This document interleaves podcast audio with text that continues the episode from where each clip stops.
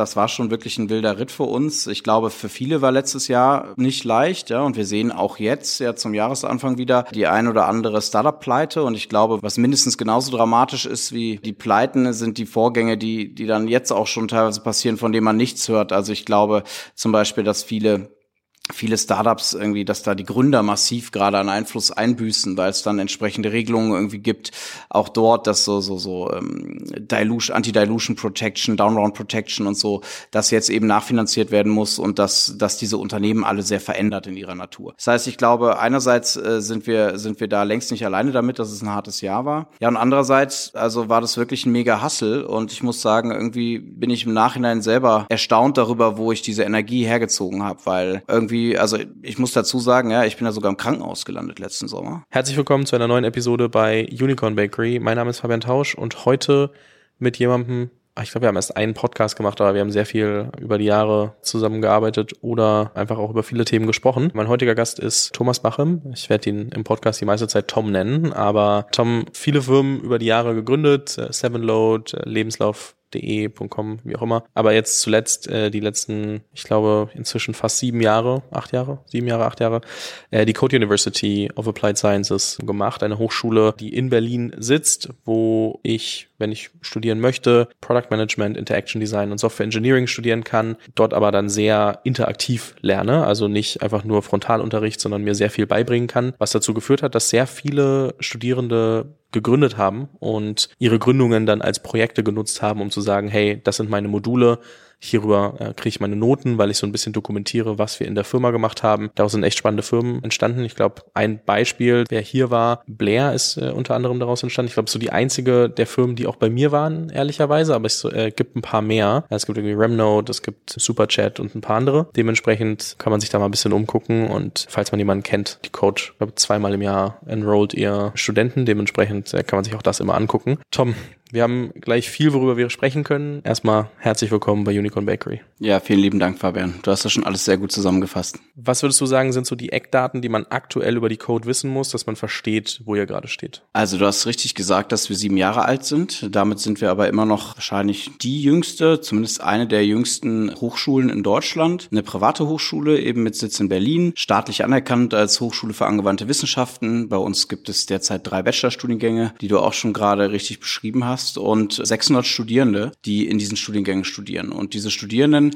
kommen zur Hälfte aus Deutschland und die andere Hälfte aus über 80 anderen Ländern. Es ist auch ein rein englischsprachiges Studium, was auch dabei hilft, nochmal die Englischkenntnisse aufzubessern. Ja, und die, die arbeiten und lernen bei uns vor allem zusammen in und anhand von Projekten die ganze Zeit. Also wir sagen bei Code auch Curiosity-Driven Education und das beschreibt es äh, ganz gut, denn wir glauben einfach daran, dass sich Lernerfolg insbesondere dann einsetzt, wenn man sich eben an den Interessen und der wahren Motivation der Studierenden orientiert und ihnen einen ganz klaren Link dazu gibt, warum sie denn jetzt bestimmtes theoretisches Wissen irgendwie brauchen und wofür sie es brauchen. Und so kann man sich das Studium eigentlich vorstellen wie so einen drei- bis vierjährigen Hackathon, ja, wo man irgendwie immer zu Anfang des Semesters zusammenkommt, in Gruppen auch über die Studiengänge hinweg, also Designer, Produktmanagerinnen und Entwickler irgendwie zusammen und Projektteams bildet. Und aus diesen Projekten entstehen dann in der Tat oft Startups. Also ich glaube, viel mehr als eine als eine Schule in dem klassischen Sinn, wie man sich das vorstellt, also mit einem fixen Curriculum oder irgendwie festen Vorlesungen und, und Prüfungen,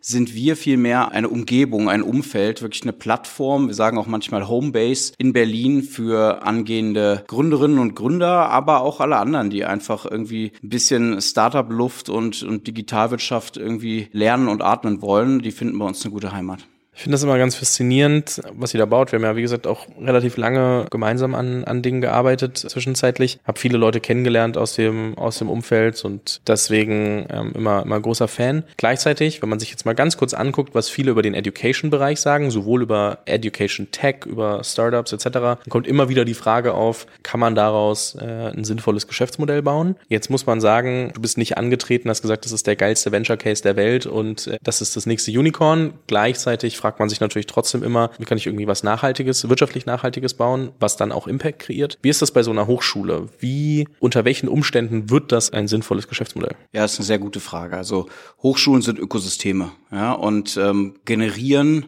wenn sie es gut machen, und ich glaube, in unserem Fall äh, ist das bereits so nach den sieben Jahren, generieren sie sehr viel Mehrwert für irgendwie ein ganzes Ökosystem und die Umgebung, als sie selber zumindest in Deutschland monetär heben können. Ähm, denn was wir, was wir machen, um uns zu refinanzieren, wir bekommen nämlich keine Förderung vom Staat. Ähm, wir bekommen einerseits Studiengebühren von den Studierenden und andererseits ähm, Partnerschaften durch Unternehmen, die, die am Hiring interessiert sind oder an Forschung oder anderem interessiert sind. Aber vor allem sind es eben die Studiengebühren. Das ist auch total gesund, weil ähm, wir wollen ja auch, dass die Studierenden im Zentrum stehen. Ähm, gleichzeitig äh, willst du natürlich die größten Talente attrahieren und nicht nur die, äh, wo die Portemonnaies der Eltern das irgendwie auch hergeben. Und äh, deswegen haben wir von Anfang an konsequent auch ein zweites Studiengebührenmodell angeboten, und zwar sogenannte Income Share Agreements, wo die Studierenden eben kostenfrei bei uns studieren können und erst später einen Anteil ihres Gehalts an die Hochschule zurückzahlen. Das ist ein sehr faires Modell, was eben ja von uns jedem wirklich angeboten wurde, egal von wo auf der Welt äh, der oder die bei uns studiert. Auch das ist aber erheblich viel Aufwand natürlich vorzufinanzieren. Da haben wir Finanzierungspartner, die es aber auch nicht gerade leicht haben, in diesen Zeiten irgendwie ihr Geld an den öffentlichen Märkten einzusammeln, jetzt wo die Zinsen wieder hoch sind. Und da suchen wir auch immer wieder neue Partner, die uns eben helfen, Studierenden eine Chance zu geben, ihr Studium zu verfolgen. Aber selbst mit diesen Studiengebühren lässt sich das bisher nicht tragen. Und ich glaube eben, wenn man nicht, also gerade wenn man sehr ergebnisoffen daran gehen will, und das möchten wir, also sagen will, die Studierenden sollen sich wirklich frei entfalten können und dann schauen, ob sie Gründerin oder Gründer werden, ob sie irgendwie in einem etablierten Unternehmen anfangen oder sonst noch was anderes aus ihrem Leben machen. Wenn man das nicht zu sehr torpedieren will, dann ist es auch sehr schwer, das zu refinanzieren. Also anderes Beispiel nämlich, was sich gut finanziert, ist beispielsweise duales Studium. Ja, wenn die Unternehmen sozusagen, also wenn die, wenn die Studierenden schon fest an Unternehmen zugewiesen werden. Das wollen wir aber auch, also nicht ausschließlich tun. Machen wir mit einigen ausgewählten Partnern, aber wollen wir nicht ausschließlich tun, denn dann schränkst du ja auch die Wahlmöglichkeit der Studierenden schon wieder sehr früh ein. Also dahingehend ist es schwer zu refinanzieren. Ein anderer Ansatz ist natürlich, wir sprachen darüber, dass viele Startups entstehen, ist, kann man nicht irgendwie auch in die Startups investieren? Und ist das nicht, ist das nicht ein Ding? Ich glaube ja. Wir machen das selber aber noch nicht als Hochschule. Wir möchten einen eigenen Fonds dafür aufstellen. Aber auch da musst du gucken, dass du auf ein gewisses Volumen kommst. Und dann reden wir natürlich auch über einen Betrachtungszeitraum von mindestens zehn Jahren, bis sich irgendwie wirklich rausstellt, ob das gut klappt. Deswegen haben wir bisher das Geld, was wir gebraucht haben, vor allem von privaten Unterstützern eingeworben, also wirklich von anderen großen irgendwie Angels und Unternehmerinnen und Unternehmern. Immer Privatpersonen, weil, wie du schon sagtest, das Venture Capital Umfeld zu unserem Modell eigentlich nicht passt. Jetzt hast du gerade gesagt, okay, das trägt sich noch nicht und ist, also kann sich unter Umständen irgendwie tragen, wenn man das, das weiter denkt. Und ähm, da spielt bestimmt sowohl der Ansatz, äh, dass man überlegen muss, okay, wir sind jetzt 600 Studierende, wenn wir uns unter anderem durch Studiengebühren finanzieren, dann sind 1000 Studierende vielleicht besser als 600 Studierende. Jetzt einfach mal äh, in den Raum gestellt, wenn man die Qualität halten kann. Ihr ihr habt ja einen sehr starken Selektionsprozess, muss man dazu sagen. Das heißt jetzt nicht jeder, der sagt, oh, ich bin bereit, das Geld dafür zu bezahlen oder mache ein Income Share Agreement mit euch, kommt an die Code und habt einen starken Selektionsprozess, wenn man sagt, man kann bei gleichbleibender Qualität irgendwie ein paar mehr, mehr Studierende aufnehmen und ähm, dann ist das bestimmt ein Teil des Modells, dann gibt es Modelle wie Investments etc. Wenn du aber sagst, okay, so Geld eintreiben auch von Privatleuten, ich meine, die letzten Monate und Jahre, ich sag mal zwei, drei Jahre, waren ja jetzt nicht unbedingt einfach, wo man sagt, okay, da kriege ich an jeder Ecke Geld. Natürlich gab es äh, ein paar Gründer mit Exits und die waren noch liquide und dann ähm, überlegen sie bestimmt auch, was kann ich damit Gutes tun versus wo investiere ich mein Geld, äh, um dann wirklich äh, wirtschaftlich noch weiter ähm, wachsen zu können. Wie, wie hast du denn die Finanzierungssituation wahrgenommen bei euch und was macht das mit einem, wenn man da vielleicht auch immer wieder gucken muss und weiß, okay, man ist nicht der der Unicorn-Case, in den jeder, jeder auch investieren will. Ja, also in deiner Frage steckt schon drin, dass du natürlich weißt, dass wir es nicht immer leicht hatten, gerade letztes Jahr. In der Tat ist es so, dass, äh, dass wenn du eben darauf eingeschränkt bist, sozusagen von Privatpersonen Geld zu sammeln, dann gibt's natürlich gar nicht mehr so viele, die auch äh, in dem Umfang irgendwie, in dem wir gesucht haben, also Millionensummen, ja, nicht immer nur von einer einzelnen Person, aber halt in Summe zusammenzubekommen. Und gleichzeitig haben wir in Deutschland auch einfach eine ganz andere, ja, Giving Back oder Charity Culture, man kann sogar sagen fast gar keine, das ist hier einfach nicht so etabliert, dass man eben zurückgibt in der Form. Und äh, gleichzeitig habe ich beobachtet, dass gerade viele Internetunternehmerinnen und Unternehmer jetzt so, ich sag mal, vielleicht allenfalls irgendwie Ende 40 sind und natürlich selber auch noch heavily invested. Also das heißt, selbst Menschen, die glaube ich sehr, sehr wohlhabend bis reich sein werden in einigen Jahren, sind fast nie liquide. Und gerade in einem Jahr wie, wie dem letzten 2023, da war das ganz, ganz schwer, dieses Geld zusammenzubekommen, was wir brauchten. Das hat uns auch wirklich also viele Monate und mich persönlich den letzten Nerv gekostet, das irgendwie auf eine sichere finanzielle Basis zu stellen. Denn wir haben halt noch super viel vor. Und ich habe dann ganz verschiedene Ansätze probiert. Ja, also sei das irgendwie von ganz vielen Menschen 50.000 Euro einzusammeln schwierig war das Resultat. Oder sei das halt eben einige Einzelne darauf anzusprechen, ob wir nicht wirklich eine Stiftung gründen. Und letztendlich hat eine Mischung irgendwie zum Erfolg verholfen. Also einerseits möchte ich, das brauchen wir Geld und andererseits wollen wir natürlich auch unser Netzwerk stetig erweitern. Also das, wir haben jetzt über 50 Gesellschafter bei der Code.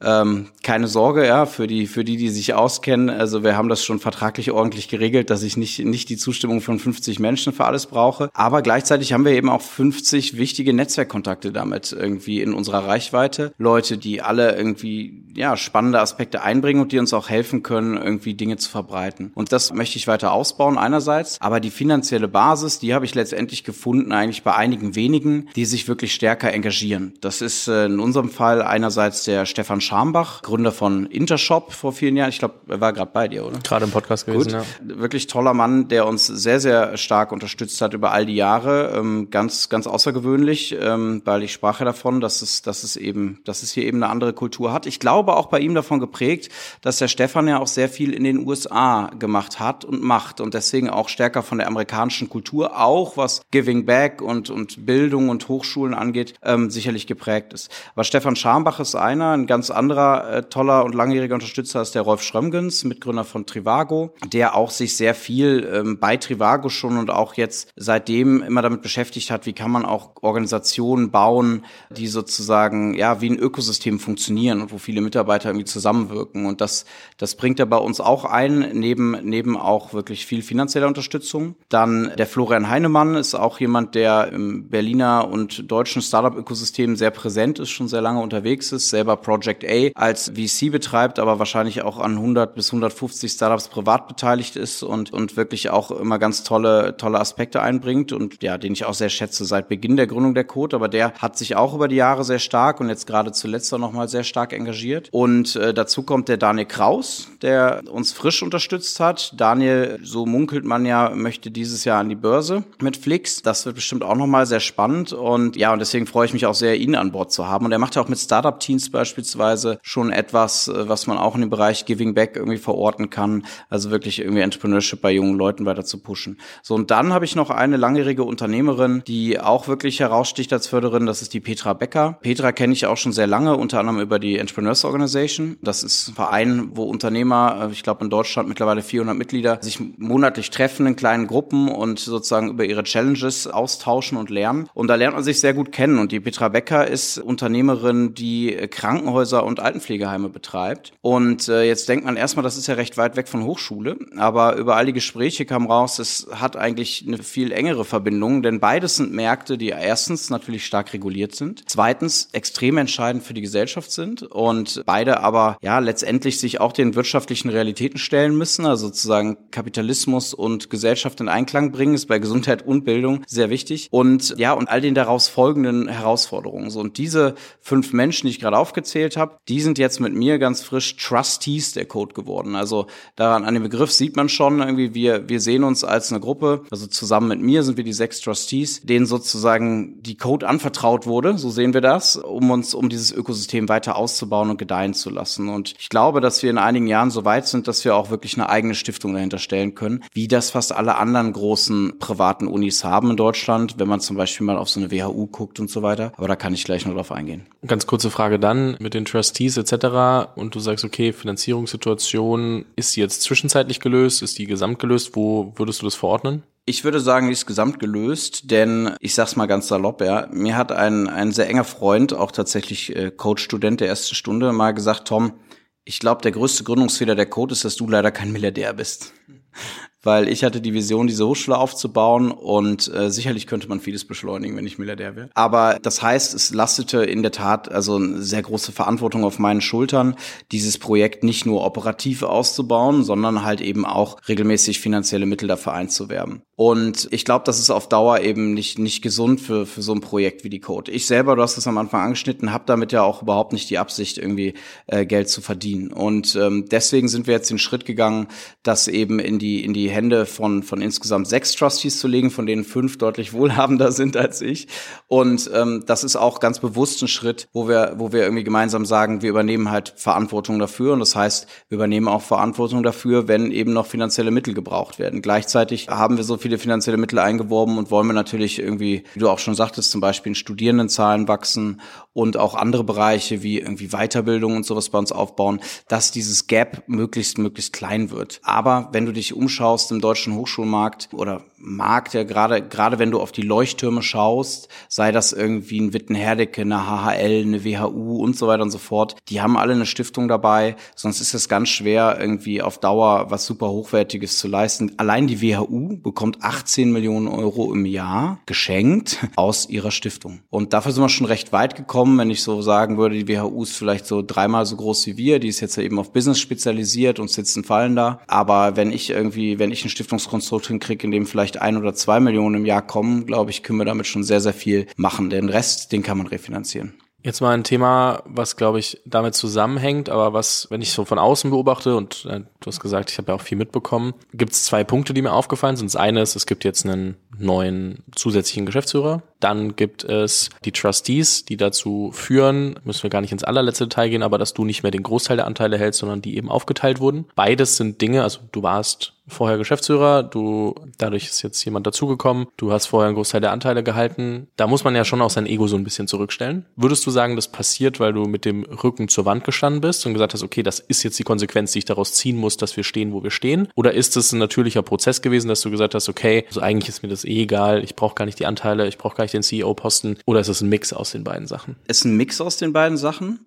Aber in der Tat habe ich äh, gemerkt über die Jahre, dass ähm, ja, das ist, wie ich das schon beschrieb, ja, dass es also eine wahnsinnig große Verantwortung ist. Jetzt, wo wir an diesem Punkt sind, wir haben irgendwie was ganz Tolles aufgebaut. 600 Studierende studieren bei uns. 200 davon übrigens auch auf einem Visum, was an das Studium gebunden ist. Ja, soll heißen, wenn dieser Hochschule etwas zustoßen sollte, dann ist das ziemlich blöd für eine ganze Menge Menschen. Und diese Verantwortung, die ist natürlich über die Jahre gewachsen. Und gleichzeitig fühlst du dich natürlich als Gründer wohler, wenn du irgendwie weißt, niemand kann mich feuern, außer ich selber. Ist doch schön, weil ich sozialversicherungsbefreit Zeit war. Aber ich glaube, was mir hier gelungen ist, dank dieser tollen Trustees, ist wirklich eine Gruppe zusammenzustellen, denen ich sehr vertraue. Also das sind alles Menschen, die das halt ego-befreit machen, weil sie irgendwie das Projekt gut finden. Keiner von denen, deswegen ist es ja auch eine Gruppe von Menschen, ja, keiner eben will sich da alleine nach, nach vorne stellen oder da sein Ding durchziehen. Und ich glaube gleichzeitig, dass ich als Gründer und auch immer noch eben Geschäftsführer,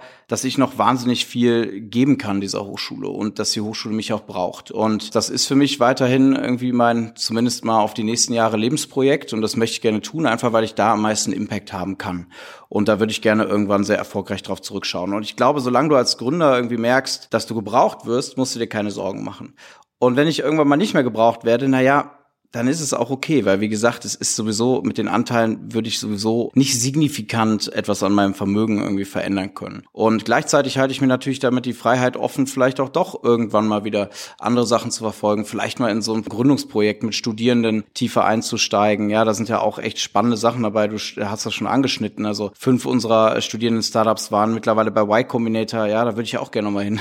Nein, also wirklich irgendwie stay foolish, stay young, stay hungry. So auf sowas hätte ich auch mal irgendwann wieder mehr Bock und je mehr ich eine Organisation aufbaue, die eben auch ohne mich kann und funktioniert, desto eher ist das möglich. Und ich lerne dabei wahnsinnig viel, weil wir, wir bauen auch eine Organisation auf, die halt viel mehr über Prozesse und Gruppen und Komiteen funktioniert. Ja, also ich meine, das ist auch wirklich etwas, was man als Gründer irgendwie Stück für Stück lernt aufzubauen. Wie sind denn die Entscheidungsprozesse? Was entscheidet denn ein Board? Was entscheidet die Geschäftsführung? Dann haben wir ja bei, als Hochschule noch weitere Gremien, so wie den akademischen Senat oder den Hochschulrat und schon. Du hörst schon, es gibt eine ganze Menge Gremien und das so cool aufzubauen, dass es halt trotzdem irgendwie noch möglichst agil ist, aber halt irgendwie auch, auch möglichst viele Leute da mit involviert sind. Das ist eine Kunst und das versuche ich noch lang zu tun. Glücklicherweise sind wir die einzige Hochschule, die gründergeführt ist in Deutschland.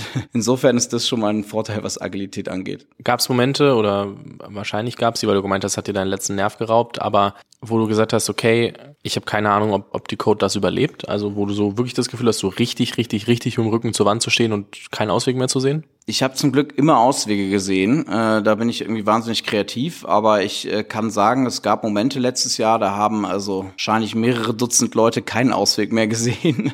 Das war schon wirklich ein wilder Ritt für uns. Ich glaube, für viele war letztes Jahr nicht leicht, ja, und wir sehen auch jetzt ja zum Jahresanfang wieder die ein oder andere Startup-Pleite und ich glaube, was mindestens genauso dramatisch ist wie die Pleiten, sind die Vorgänge, die die dann jetzt auch schon teilweise passieren, von denen man nichts hört. Also ich glaube zum Beispiel, dass viele viele Startups irgendwie, dass da die Gründer massiv gerade an Einfluss einbüßen, weil es dann entsprechende Regelungen irgendwie gibt. Auch dort, dass so so so ähm, Dilution, Anti-Dilution Protection, Downround Protection und so, das jetzt eben nachfinanziert werden muss und dass dass diese Unternehmen alle sehr verändert in ihrer Natur. Das heißt, ich glaube, einerseits äh, sind wir sind wir da längst nicht alleine damit, dass es ein hartes Jahr war. Ja, und andererseits, also war das wirklich ein mega Hustle und ich muss sagen, irgendwie bin ich im Nachhinein selber erstaunt darüber, wo ich diese Energie hergezogen habe, weil irgendwie irgendwie, also ich muss dazu sagen, ja, ich bin ja sogar im Krankenhaus gelandet letzten Sommer. Und zwar wegen Stress. Das kannte ich so selber auch noch nicht. Ich bin jetzt 38 Jahre alt. Ich war immer irgendwie Duracell-Häschen und irgendwie immer Energie ohne Ende. Aber ich glaube, also das war, als ich wusste, dass die Code gesichert ist. Da hat mein Körper abgeschaltet und gesagt, danke, jetzt mache ich erstmal Zwangsurlaub und ich äh, kam auf die Intensivstation. Ich habe seitdem einerseits keinen Schluck Alkohol mehr getrunken, denn es ging um meine Bauchspeicheldrüse und äh, das ist eine ganz klare Empfehlung. Ich muss sagen, seitdem schlafe ich weniger und besser. Aber ich war jetzt vorher auch also nicht nicht habe nicht mehr Alkohol getrunken als glaube ich fast alle Menschen viel zu viel Alkohol trinken, aber generell einfach ein bisschen gesünderen Lifestyle, aber ich denke letztendlich war es vor allem der Stress. Also die Ärzte haben bei mir auch nichts klares gefunden, konnten es eigentlich nicht richtig erklären. Und ich glaube, das liegt einfach daran, ja, wie willst du auch das verstehen, was das halt für ein Druck ist, wenn wie gesagt, 600 Studierende, die sonst ihren Studienplatz verlieren, 200 Menschen, die ihr Visum verlieren und so weiter, wenn das irgendwie, wenn das äh, at risk war. Und das war es halt eben so. Die irgendwie ja so im zweiten Quartal letzten Jahres. Und deswegen bin ich super froh, dass wir diese, diese Neuaufstellung irgendwie hinbekommen haben. Und seitdem bin ich auch wieder völlig aufgeblüht. Wie gehst du mit solchen Momenten um, wo du so in dieser Situation, wo du das Gefühl hast, okay, keiner sieht mehr einen Ausweg. Ich habe zwar noch ein paar kreative Ideen, aber irgendwie ist es ja trotzdem schwer, wenn alle einem sagen, ja, das kann gar nicht mehr funktionieren. Mit wem sprichst du in solchen Momenten? Versuchst du dich da selber irgendwie bei, ich sage jetzt mal, bei Laune zu halten? Das ist eigentlich nicht der richtige Begriff, aber ich glaube, jeder weiß, was ich meine. Wie gehst du damit um? Es ist echt eine gute Frage. Und äh, bei mir, also es waren eigentlich mehrere Menschen, mehrere Gesprächspartner, die ich da immer irgendwie genutzt habe. Also ich glaube sozusagen, dass was ich immer getan habe, ist sehr offen darüber zu reden mit vielen Leuten. Ja, also ich bin da immer sehr transparent. Ich habe da, glaube ich, auch nie irgendwie Angst gehabt, einfach in dem Sinne mich nackig zu machen oder zu sagen, was Sache ist und wo ich Hilfe brauche. Das ist, glaube ich, eine ganz wichtige Grundlage gewesen. Und dann haben sich interessante Dinge ergeben. Also beispielsweise ein heute guter Freund von mir, den ich gleich übrigens noch besuchen gehe, der hier um die Ecke gerade wohnt, ist der Jonathan Teklu, den ich zufällig kennengelernt hatte und der fand das irgendwie alles so spannend, also auch ein Angel Investor. Der fand das alles so spannend und hat irgendwie gemerkt, dass ich sozusagen einen Mentor brauchen kann. Und dann hat er einfach irgendwann alle drei Tage bei mir angerufen und einfach nur gefragt, wie es so läuft und ob ich denn irgendwie das und das schon gemacht hätte. Und so hat sich dann so ein Mentorending irgendwie entwickelt in der Zeit. Das war, das fand ich total schön auch, also total herzerwärmend, dass einfach, dass das jemand einfach so tut. Ne? Und das, das gab es aber an mehreren Stellen. Also dass dann wirklich Leute auch gemerkt haben, da müssen sie irgendwie zumindest mehr reden mit mir. Und dann hatte ich durchaus auch mindestens einen äh, Code-Unterstützer und Gesellschafter, den Roland Fassauer, der wirklich unerschütterlich äh, in seiner Überzeugung darin war, immer noch und auch in seinen Können immer noch irgendwo wieder Unterstützer für uns einzuwerben. Und sowas, sowas hat mir immer einfach sehr geholfen. Also es gab immer ein paar Leute, die schon auch noch Möglichkeiten gesehen haben. Und äh, irgendwie war die Grundlage von dem, was wir ja hier an der Code haben, die ist einfach so powerful und die ist so gut. Und es hat auch keiner geschafft, irgendwie jemals in so einer Rekordzeit so eine erfolgreiche Hochschule hochzuziehen, die auch noch so ein innovatives Konzept hat. Also wir waren alle davon überzeugt. Und das hat mich, glaube ich, irgendwie auch dabei gehalten. Das kann gar nicht nicht klappen. Dafür ist es viel viel zu gut. So, was hätte passieren können ist, da gab es natürlich auch Gespräche, dass man eben völlig die Kontrolle verliert und sowas zum Beispiel verkaufen muss und in die Hände von jemandem ganz anders geben muss. Da gab es Gespräche zu und das wäre irgendwie der Rettungsanker gewesen, der letzte, ja, bevor es an die Insolvenz geht. Aber das wäre nicht schön gewesen, weil ich glaube, es ist ein Berliner Projekt, es ist ein deutsches Projekt und wir möchten auch gerne, dass es irgendwie in Händen von Unternehmerinnen und Unternehmern bleibt. Und das ist die Idee dieser Trustees, dass es wirklich selbstlos verwaltet wird und nicht Teil zum Beispiel von irgendeinem anderen Ökosystem wird, die dann halt Partikularinteressen haben. Die Code ist wirklich unabhängig und ich glaube fast unabhängiger als also fast jede andere private Hochschule in Deutschland. Und das macht uns, glaube ich, auf Dauer so stark. Warum ich das gefragt habe, ist, weil ich glaube, dass also so, so sehr wir da draußen immer nur lesen, dass alles gut läuft, wahrscheinlich deutlich mehr Menschen, die gerade hier zuhören, auch entweder letztens mal in so einer Situation gewesen sind, aktuell sind oder demnächst da reinkommen können. Und äh, auch wenn man es niemandem wünscht, glaube ich, dann trotzdem immer gut ist, mal kurz zu hören, wie jemand anders damit umgegangen ist. Weil, also ich glaube, auf der einen Seite, was man daraus mitnehmen kann, ist sich so sein Support-Netzwerk zu schaffen. Ich glaube, das kennt man aus dem privaten Umfeld. Ne? Sagen wir mal irgendwie, du hast Beziehungsprobleme oder irgendwas anderes. Wen rufst du an? Du rufst deine engsten Freunde an und das sind vielleicht nicht genau die Menschen, mit denen du auch über Business immer über alles redest. Also, weil manchmal brauchst du auch jemanden, der ein anderes Verständnis dafür hat oder in einer anderen Situation ist. Aber ich glaube, genau wie man so ein privates Support-Network hat, braucht man das manchmal auch einfach im, im Business-Kontext. Und meistens sollte man sich das schaffen, bevor man es braucht. So, so ein paar Leute, mit denen man regelmäßig über die Themen spricht, wo man weiß, okay, da kann ich dann einfach über alles sprechen. Ähm, aber auch generell, glaube ich, ähm, sollte man sich dann auch, wenn es soweit ist, nicht zu ernst nehmen und nicht versuchen, so zu tun, als ob alles perfekt wäre, sondern auch sagen, hey, da gibt's halt gerade nun mal Probleme und jeder, dem du sagst, was du für Probleme hast und was du gerade suchst, kann dann zumindest mal drüber nachdenken, ob er jemanden kennt, ob er helfen kann. Und ich glaube, dass man so zumindest ein bisschen das auch mit anschieben kann, Lösungen zu finden. Das wird nicht immer funktionieren, aber sollte man zumindest mal ein gewisses Setup dafür. Total, total. Und übrigens, also was, was ja auch da gerade drin steckt, das vielleicht auch nochmal für, für andere, die in einer Fundraising-Situation sind, die tough ist. Also was sehr geholfen hat letztlich ist, nachdem äh, nicht mehr ich immer nur derjenige war, der sozusagen Outreach gemacht hat zu, in unserem Fall Angel-Investoren, aber vielleicht in anderen Fällen ja auch VCs, sondern als andere Gesellschafter angefangen haben, das zu tun. Ja, so, weil ähm, die haben nochmal andere Netzwerke, aber auch ganz, selbst wenn es dieselben Personen waren, es ist einfach ein Unterschied, ob da halt jetzt eben der, der Gründer irgendwie anruft oder ob das irgendwie ein anderer großer Supporter ist. Und das erst als ich die so richtig abgeholt habe, also die, die, sag ich mal, treuesten, loyalsten Bestandssupporter, dass die dann wiederum ihre Freunde angerufen haben und vielleicht auch manchmal im Sinne von, hör mal, tu mir mal einen Gefallen, ich habe dir auch mal einen Gefallen getan, äh, weil so funktionieren Netzwerke, dann, dann ist es richtig ins Rollen gekommen. Also auch da ein bisschen irgendwie Verantwortung abzugeben und zu sagen, hey, ich brauche auch den Support der anderen Gesellschafter unter des Boards beim Fundraising. So, das, das hat mir auch sehr, sehr geholfen. Und natürlich, du erwähntest es eben mal und ich bin noch gar nicht drauf eingegangen, dass ich äh, mir einen äh, zweiten Geschäftsführer dazu geholt habe. Also wir haben die Code zu dritt gegründet, muss man dazu sagen. War ein ganz, ganz tolles Gründungsteam, der Manuel Doldra, Jonathan Rüth und ich die das wirklich also aus der Pike aus aufgebaut haben, so richtig wie man sich das vorstellt, irgendwie selber selber noch die Hausmeister gewesen und so und ähm, sind aber eben auch gewachsen und brauchen auch irgendwie jemanden, der zum Beispiel Erfahrung hat im klassischen Hochschulmanagement. Und der Reimer Müller-Thum, der jetzt mit mir Geschäftsführer ist, äh, der war zehn Jahre lang CEO der Makromedia Hochschulen und war in einem Sabbatical, den habe ich zufällig übers Netzwerk, irgendwie kam der in meine, in meine Dunstkreise und ich habe ihm wirklich im allerersten Telefonat, was wir hatten, gesagt, äh, nachdem ich irgendwie eine halbe Stunde mit ihm so einfach so mal geplaudert habe, habe ich gesagt, Reimer, ich finde dich super, ich will dich als CEO haben, das schon mal als Vorwarnung und daran, äh, was muss ich dafür tun? Er war ja völlig platt und meinte, das kann man doch nicht sagen, wenn man sich gerade erst kennengelernt hat. Meinte ich so, ja, warum nicht? So bin ich. Und der ist dann wirklich in einer Situation, also wir sprachen ja über letzten Sommer gerade reingekommen als Unterstützung, als es hochriskant war. Und das war auch ganz, ganz entscheidend, um dann die, ja, wie nennt man das? Ich glaube, Equity Story. Weiß nicht, ob man das bei uns so nennen kann als Hochschule, aber um die auch zu drehen, ja, zu zeigen, okay, okay, auch als Gründer irgendwie, ich erkenne an, dass ich, dass ich meine Gründertalente habe, aber ich brauche dringend Unterstützung beim Management einer solchen Organisation und da halt eben jemanden Erfahrenes reinzuholen. Und das war letztendlich auch der Turning Point, wo dann einige, also Bestandsgesellschafter gesagt haben, okay, cool, in dem Duo glaube ich da wieder viel, viel mehr dran. Also das heißt, eigentlich der wichtigste Investor war Reimer. Ich glaube, da die Rückfrage, weil du meintest, wichtigster Investor, quasi neuer CEO. Auch von deiner Seite, was war, warum war er der Richtige für die Aufgabe? Also was, was war das, was du gesucht hast und, und gemerkt hast, okay, das bringt dreimal mit und ähm, das kann der Code wirklich helfen? Mm, ich hole mal ein bisschen weiter aus, weil das, das ist eigentlich eine ganz also eine sehr interessante Entwicklung, die ich an mir selbst beobachte. Ich bin selber habe ich ja meinen Ursprung, würde ich so sagen, eigentlich als Softwareentwickler mit zwölf Jahren angefangen zu programmieren. Und ich war in meinen Startups eigentlich immer der, ja, ich war immer der, der, der, der interne, der es operativ zusammengehalten hat, der, der irgendwie der CTO, der CPO, der, der etwas ähm, ja, realistischere sozusagen. Und ich hatte früher äh, zum Beispiel einen, einen Mitgründer, den Ibrahim Efsan, der war dann so ein bisschen der Außenminister, weil ich glaube nämlich daran, dass eigentlich jedes Startup mindestens diese beiden Rollen braucht. Denn ich glaube daran, dass jedes Startup äh, mindestens zwei Rollen braucht, und zwar die des Innen- und des Außenministers. Ähm, oder Ministerin natürlich.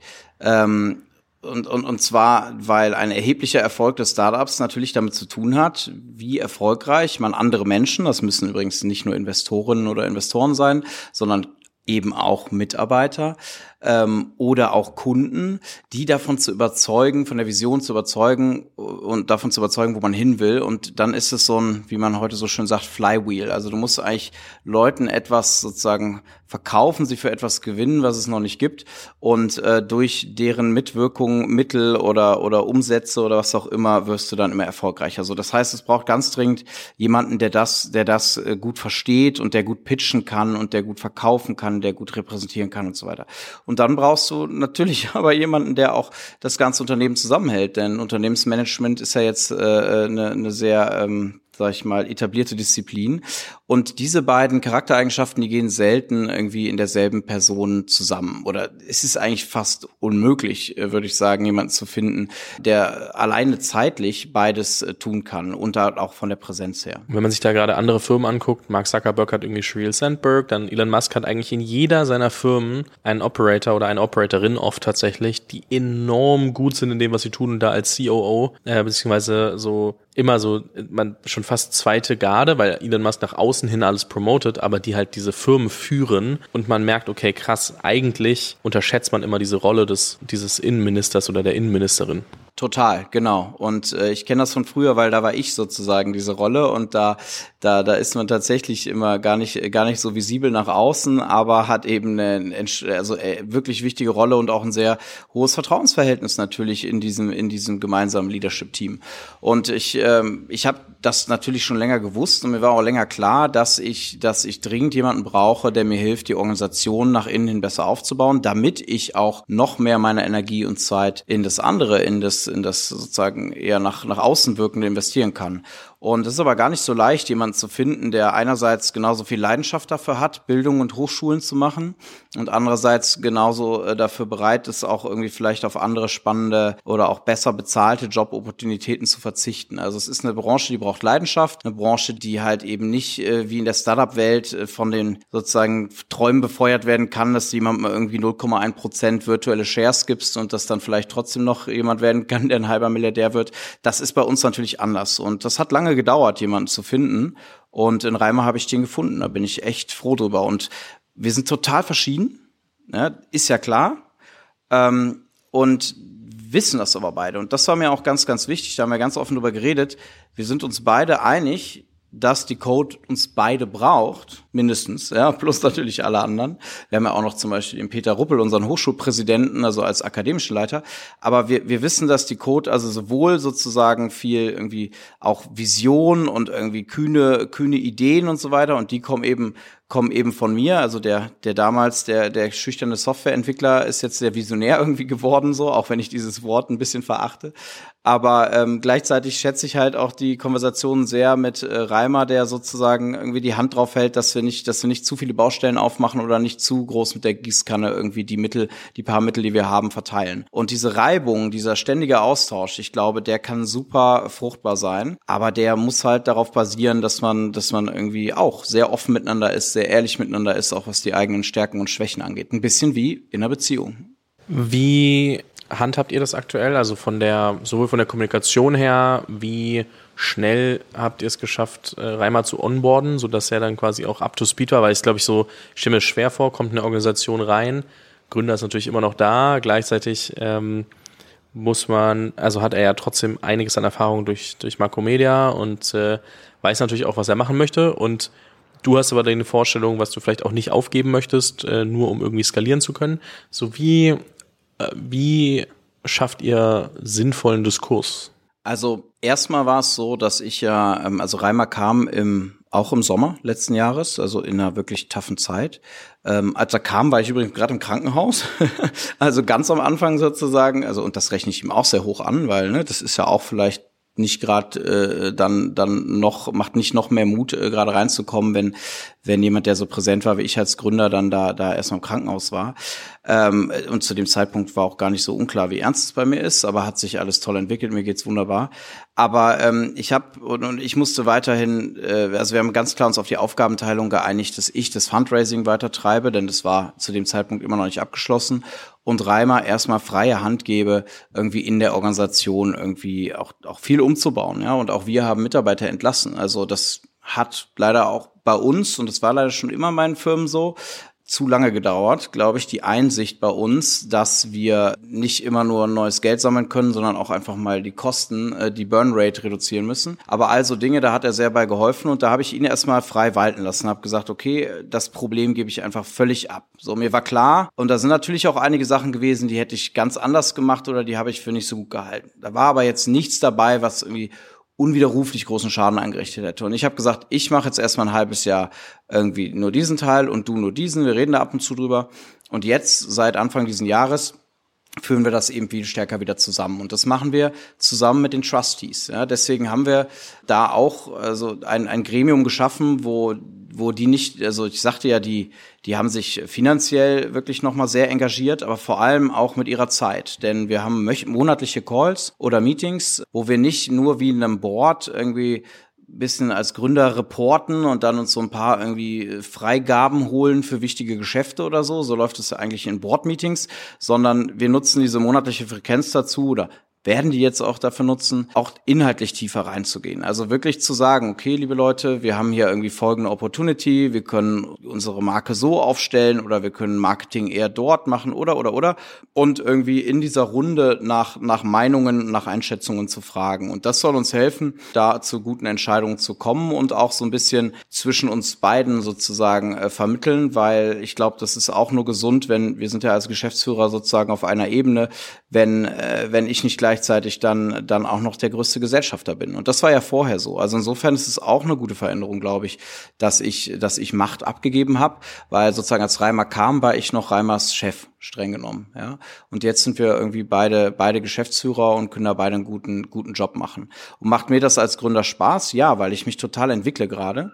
Und weil sich das, ich meine, ich bin ja immer noch Gründer der Code und ich treibe das immer noch maßgeblich. Und dann schauen wir mal, wo, wo sich die Zukunft irgendwie hinentwickelt. Ja, auch da habe ich mich gefragt, weil du das eben so lange machst und dann kommt jemand neu dazu und der hat natürlich neue Ideen, aber gleichzeitig hast du auch noch so, ja, das ist der Kern, den will ich nicht verlieren. Und äh, so dann hat man, glaube ich, oft so, so stelle ich es mir zumindest vor, das Gefühl von, uff, äh, wenn ich den jetzt einfach machen lasse, dann ist das wirklich so und dann muss man sich selber, glaube ich, auch stark zurücknehmen. Aber du hast es gerade richtig gesagt, ne? Genau, also das größte Risiko für mich, auch in meinem weiteren Fundraising, war im letzten Halbjahr Reimer zu verlieren. Also mir war klar, das ist ein so, äh, also das ist ein so starkes Ding, dass der hier als so erfahrener Hochschulmanager, wahrscheinlich der erfahrenste Hochschulmanager Deutschlands mit, ja, also, also davon gibt's ja wirklich irgendwie eine kleine Handvoll und die dann auch noch äh, zu erwischen in einem Moment, wo sie irgendwie frei sind, dass der zu uns gekommen ist, da habe ich gesagt, okay, also vor allem muss ich mal sicherstellen, dass er, dass er nicht geht, weil das wäre, wäre, glaube ich, der Todesstoß. Wie sieht das aus? Ne? Du kommst irgendwie frisch rein und gehst wieder raus. Deswegen habe ich auch dann halt sehr früh gesagt, ich lasse Reimer da auch viel, auch irgendwie Freiraum, selber die Organisation zu verstehen und irgendwie auch natürlich, wenn er das schon tut, dann halt auch sich wie ein CEO fühlen zu können. Und ähm, ja, das ist, glaube ich, auch ganz wichtig, weil der Reimer ist ja auch gekommen, weil er auch letztendlich mit Unternehmer sein will. Also wenn du in so ein Projekt wie die Code, das noch so viel Potenzial hat, wo so viel Bewegung bis reinkommst, dann bist du kein angestellter CEO, sondern bist du schon auch in gewisser Weise Mitunternehmer. Und das Gefühl war mir ganz wichtig, ihm auch zu geben. Wenn ihr, du hast gerade gesagt, okay, ihr habt zu spät Leute gehen lassen und geguckt, wo ihr Kosten kontrollieren bzw. runterschrauben könnt. Welche Funktionen sind in so einer Hochschule essentiell und du kannst auf gar keinen Fall ähm, jemanden gehen lassen versus was sind dann die Departments, wo man sagt, okay, wenn wir Abstriche machen müssen, dann müssen wir gucken, ob wir das aus den Departments machen können. An der Hochschule hast du eigentlich äh, zwei Teile. Du hast den, den akademischen und den nicht akademischen Teil. In der klassischen Hochschulwelt, die ja von den staatlichen Hochschulen kommt, nennt man das eine dann irgendwie Faculty oder Fakultät oder so und das andere dann Ad Administratives, so, das, das, dieses Administrative ist schon fast beleidigend, denn so ist es an, an anderen Hochschulen gedacht, aber bei uns sicherlich nicht der Fall. Sagen wir mal, du hast also die Lehrkräfte, ja, das sind also Professoren und Professoren und irgendwie feste auch Dozentinnen und Dozenten. Warum? Weil Professor ist ein geschützter Titel, ja, den kriegt nicht jeder und so, aber wir haben natürlich einen großen Stamm an Leuten, die wirklich mit den Studierenden zu tun haben, die Mentoren für die sind, die zu Themen irgendwie passende, äh, passende Veranstaltungen machen und so weiter und so fort.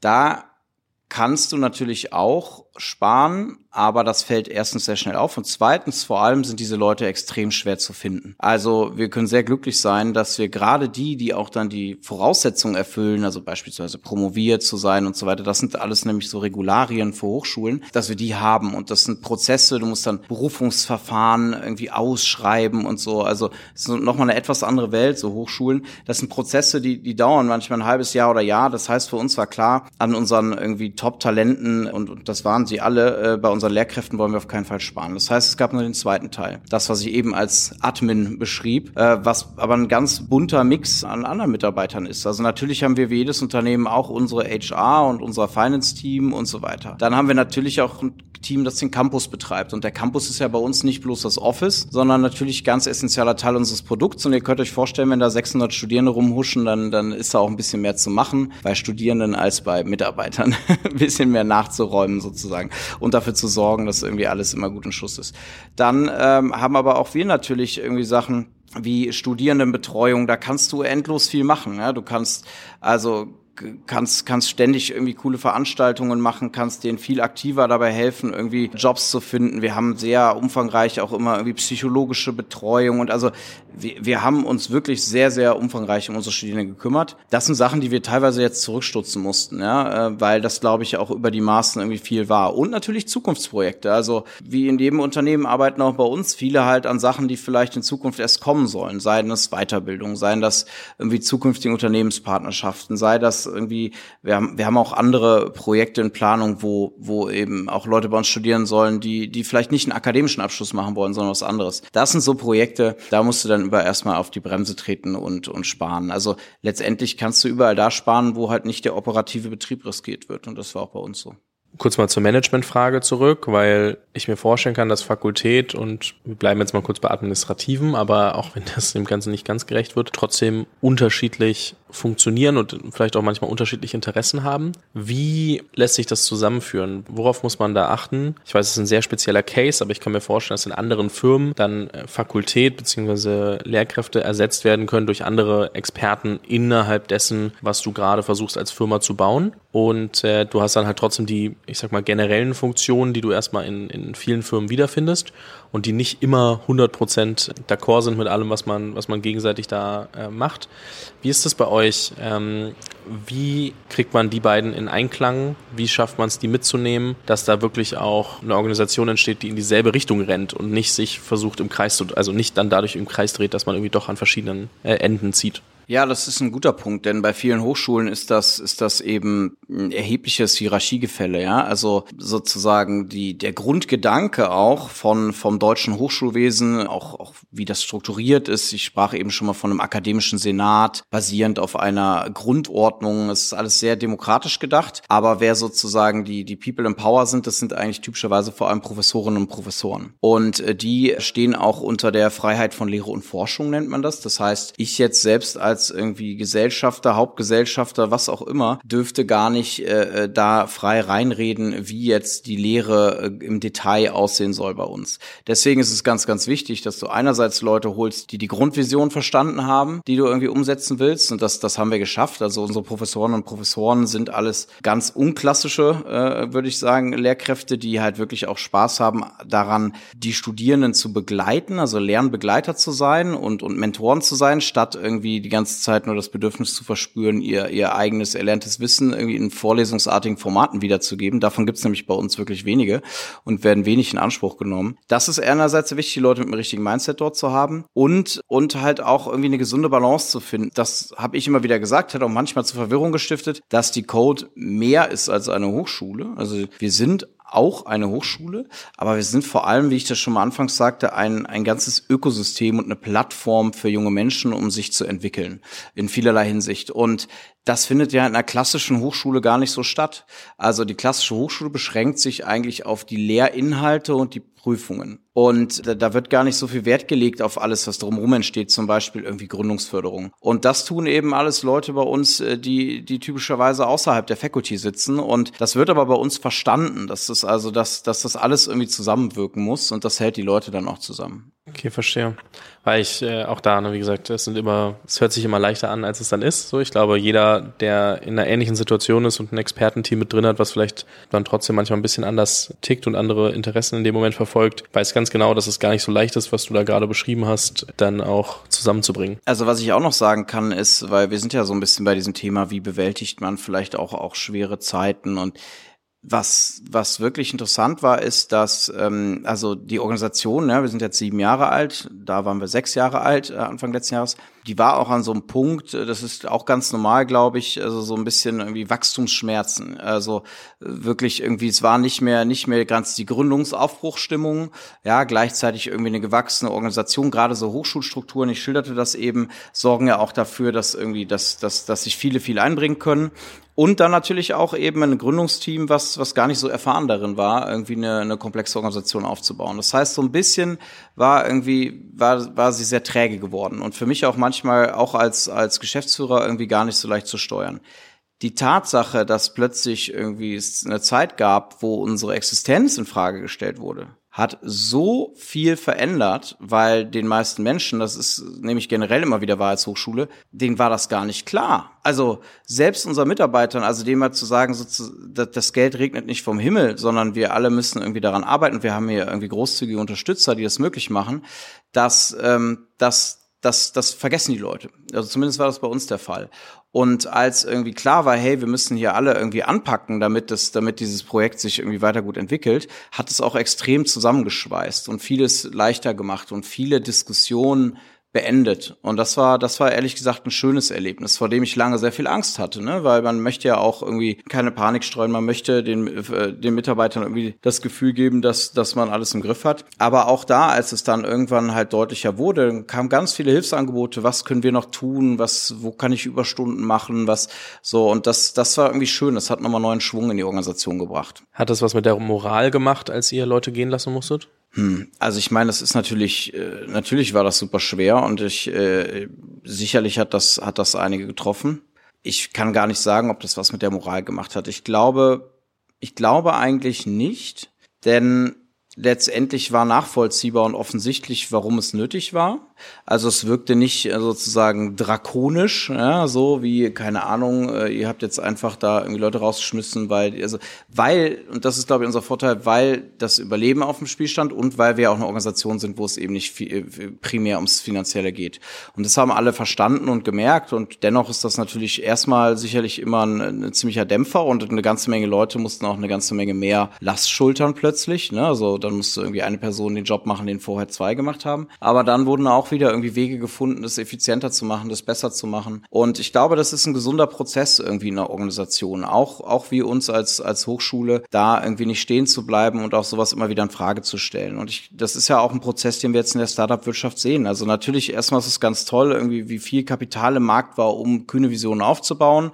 Und jetzt muss aber auch ein bisschen wieder auf Effizienz geachtet werden. Und so ist es, glaube ich, so ein, so ein Zyklus und, und bei uns auch. Jetzt haben wir darüber gesprochen, Finanzierung ist soweit erstmal gesichert. Jetzt sprechen wir gerade über Team und, und alles. Hast du das Gefühl, ihr seid auch teammäßig und organisationsmäßig gerade über den Berg oder kommt dann noch so, okay, wir müssen noch ein bisschen, bisschen noch, weil jetzt ist das Geld erst da, jetzt können wir erst noch ein paar Sachen machen. Wo steht ihr da? Nee, da haben wir uns also auch, auch äh, verordnet und da habe ich auch sozusagen äh, viel von, von Reimers Erfahrung profitiert, ähm, eben jetzt nicht, wo Geld da ist, wieder enorm Team aufzubauen, sondern wir wollen wirklich also dauerhafter, einfach schlanker arbeiten. Und ich habe zum Beispiel auch gelernt, dass viele Dinge auch ehrlich gesagt deutlich besser laufen, wenn sie eine Person statt zwei oder drei machen. Also ich freue mich auch gerade selber wieder über eine etwas schlankere Organisation. Also vielleicht um mal Kontext zu geben, ne? wir sind so von irgendwie circa 80 FTE, also Fulltime Employees, irgendwie auf 50 runter. Und wir haben aber auch sehr, sehr viel, halt zum Beispiel ganz viele unserer eigenen Studierenden als Werkstudierenden eingespannt zwischenzeitlich und so. Und es wurde irgendwann ein bisschen unübersichtlich. Und das heißt, da, da haben wir einfach irgendwie, haben wir, glaube ich, gesund irgendwie reduziert. Und ich würde mir natürlich immer an ganz vielen Stellen noch ganz viele smarte Unterstützerinnen und Unterstützer wünschen, aber die muss man sich eben auch, auch leisten können. Und ich glaube, solange ich keine große Stiftung habe, ähm, ist es auch, bleibt es auch ein, äh, ein Projekt, wo ich, und das ist wiederum schön für mich als Gründerpersönlichkeit, selber auch wirklich viel Hand anlegen muss, also auch an ganz operative Sachen. Und gleichzeitig macht das ja gerade Spaß. Also nicht nur über den Dingen zu schweben und irgendwie in irgendwelchen Board-Meetings oder Meetings da irgendwie Entscheidungen zu treffen, sondern auch mal zu sagen, also ganz plump zum Beispiel, wir relaunchen jetzt mal die Webseite und äh, da schmeiße ich selber halt auch irgendwie mir wieder irgendwie Figma an und, und äh, arbeite mit daran. Es macht mir wahnsinnig viel Spaß und ich glaube, so ist auch die Code entstanden, ja, aus, aus dieser tiefen Einmischung irgendwie und das, das mache ich gerade wieder und das ist cool. Wenn du so auf die nächsten Monate, zwei, drei Jahre guckst, was sind so die wichtigsten Meilensteine, die ihr für euch knacken müsst, dass das äh, alles so funktioniert? Wir müssen vor allem einfach weiterhin dafür sorgen, dass die Leute wissen, dass es die Code gibt. Denn äh, die Code ist wirklich eine total außergewöhnliche Hochschule, die es so kein zweites Mal sogar auf der Welt gibt und mindestens mal gar nicht in Deutschland. In dahingehend, dass wir halt wirklich ganz anders an Lernen und, und Lehre rangehen, dass wir viel interdisziplinärer Studierende zusammenbringen und das eben auch, auch mitten in Berlin in einem ganz anderen Umfeld. Und das tun wir aber im Bereich Technologie und wo es in Deutschland schon sehr etabliert ist, dass es private Hochschulen gibt, ist im Bereich Wirtschaft. Also ich glaube, fast jeder, auch Mensch da draußen weiß, es gibt Business Schools, so, die sind teilweise elitär, teilweise teuer. Auch die haben aber meistens Wege,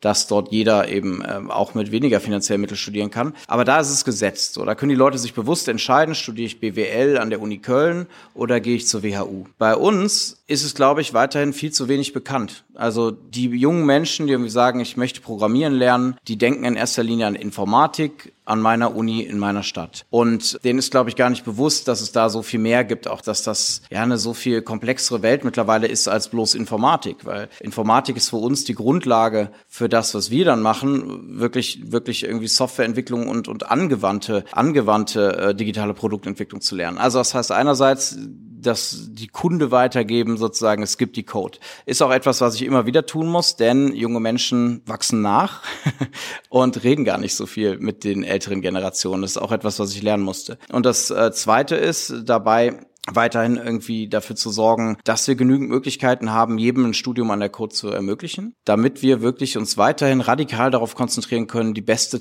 besten Talente anzuziehen. Also einfach die besten Talente und dann finden wir einen Weg, das Studium zu finanzieren. Das soll unser Versprechen sein, das war es immer.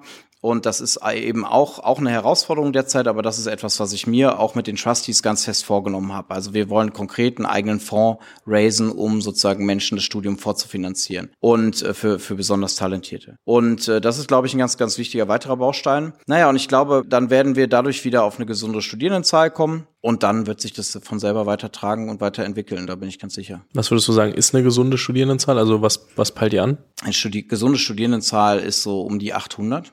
Also das heißt, so du brauchst so um die 250 plus, die du pro Jahr aufnimmst. So und das können wir entweder in, unserer Bachelor, in unseren Bachelorstudiengängen tun und erreichen, aber wir werden auch Masterstudiengänge launchen. Das, glaube ich, schaffen wir wahrscheinlich erst wieder nächstes Jahr, aber ist, glaube ich, eine ganz, ganz wichtige Entwicklung, denn ich treffe immer wieder ganz viele Menschen, die halt sagen, ach, jetzt habe ich halt schon irgendwie einen Bachelor, äh, so, aber ich würde super gerne noch mal an so eine andersartige Hochschule wie euch, äh, wie zu euch kommen. Viele verirren sich schon heute zu uns, machen dann einen zweiten Bachelor übrigens. Generell kommen ganz viele Leute erst dann zu uns, wenn sie bei einer anderen Hochschule frustriert waren, sei das jetzt mit oder ohne Abschluss. Aber ich glaube, dass halt für einen Master da natürlich super viel Potenzial äh, noch zu heben ist und eigentlich gerade da, wenn du schon so ein bisschen irgendwie auch ein bisschen vielleicht reifer bist und aktiv irgendwie guckst, wie kannst du, wie kannst du jetzt den nächsten Schritt für dich gehen gehen, irgendwie dann ist die Code, glaube ich, ein super cooles Umfeld. So, und ich glaube, damit kommen wir re relativ einfach in den nächsten Jahren auf diese Studierendenzahl.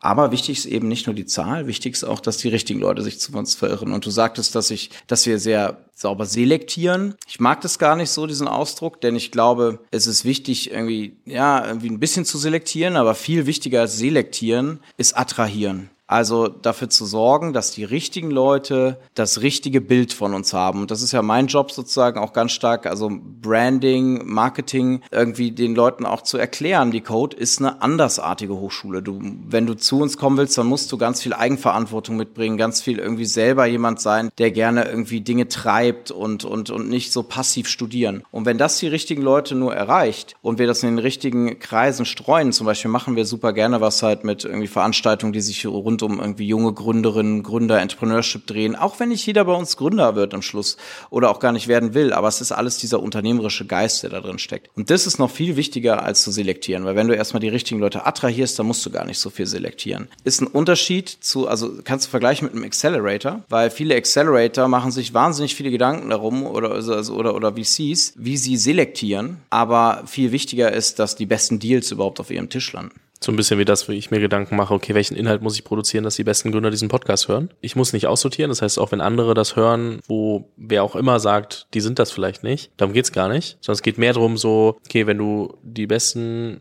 Leute attrahierst, dann hören vielleicht auch die alle anderen zu. Das heißt, bei mir ist es zwar ein anderes Endergebnis, was ich damit erreichen möchte, aber dieselbe Herausforderung. Also trotzdem zu überlegen, okay, was brauchen genau diese Leute und dann davon auszugehen, okay, wenn genau diese Leute das den Podcast hören, dann empfehlen die das auch anderen Leuten weiter und so werden dann immer mehr ja. äh, Leute zuhören. Aber wenn du dann halt irgendwie äh, Inhalt produzierst, wo die richtig guten Gründer sagen, ja, pff, da habe ich jetzt nichts gelernt, das ist irgendwie nicht das Level, was ich brauche, dann ähm, hört halt keiner von denen zu und dann produzierst du halt eher für eine breitere Masse und nicht für die Leute, die du eigentlich Ja, und willst. Menschen, also Personenmarken, ja, sind super wichtig, also gerade auch in der Startup-Szene. Ich meine, wir deswegen deswegen ist es so wichtig, am Anfang die richtigen Angels zu haben, die richtigen irgendwie Leute im Board zu haben und auch bei uns. Ich meine, wirklich, wir haben 50 der erfolgreichsten deutschen Internetunternehmerinnen und Unternehmer als als äh, Unterstützer und findet man eine Hochschule, wo das so ist. Also das strahlt ja auch schon was aus. Also deswegen bin ich auch weiterhin der Überzeugung, wer einmal von uns gehört hat und zu uns passt, der kommt auch zu uns. Den oder die möchte ich, muss ich gar nicht viel umgarnen oder überreden, bei uns zu studieren oder,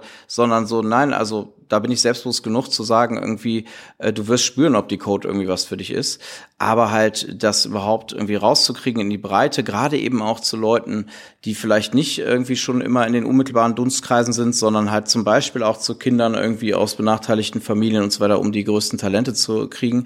Das bleibt eine konstante Herausforderung. Also Appell an alle, die gerade zuhören, sagen, ah, ich kenne da jemanden, äh, ich meine, es war jetzt Weihnachten, aber es gibt ja genug andere Familienevents, wo man dann auch mal überlegen kann, ob man jemanden in der Familie hat, den man zumindest mal davon über erzählt ähm, oder anderen Eltern, die dann irgendwie ihren Kids das weitergeben können. Tom, es hat mir sehr viel Spaß gemacht. Vielen lieben Dank für die äh, offenen Worte so rund um alles. Ist ja jetzt nicht immer einfach auch darüber zu sprechen, was vielleicht nicht läuft. Schön, dass ihr gerade das äh, so gedreht habt, dass es jetzt gerade erstmal hier alles passt und auch so aussieht, als ob das äh, erstmal so stehen bleibt. Kommen bestimmt neue Herausforderungen, aber vielleicht nicht mehr auf dem, auf dem Level. Es hat äh, mir viel Spaß gemacht. Ich würde dir die letzten Worte des Podcasts noch übergeben und mich äh, herzlich bei dir bedanken. Ja, vielen Dank, Fabian. Ja, meine letzten Worte sind einfach nur, lasst uns hier zumindest ein kleines Stanford wirklich in Berlin bauen. Lasst uns dieses Projekt äh, immer größer äh, treiben. Es ist, wie gesagt, ein Community-Projekt ja, in, in der Hand äh, vieler und das, das betrifft nicht zuletzt unsere Studierenden. Und wer Bock hat, eben äh, mitzumachen, wer Bock hat, bei uns zu studieren und die ganzen tollen anderen Leute aus unserem ganzen Ökosystem kennenzulernen, der kann sich äh, jederzeit online bewerben eigentlich. Also jetzt geht's ja auch schon wieder los für diesen Herbst. Und äh, ich freue mich, euch zu sehen. Vielen Dank.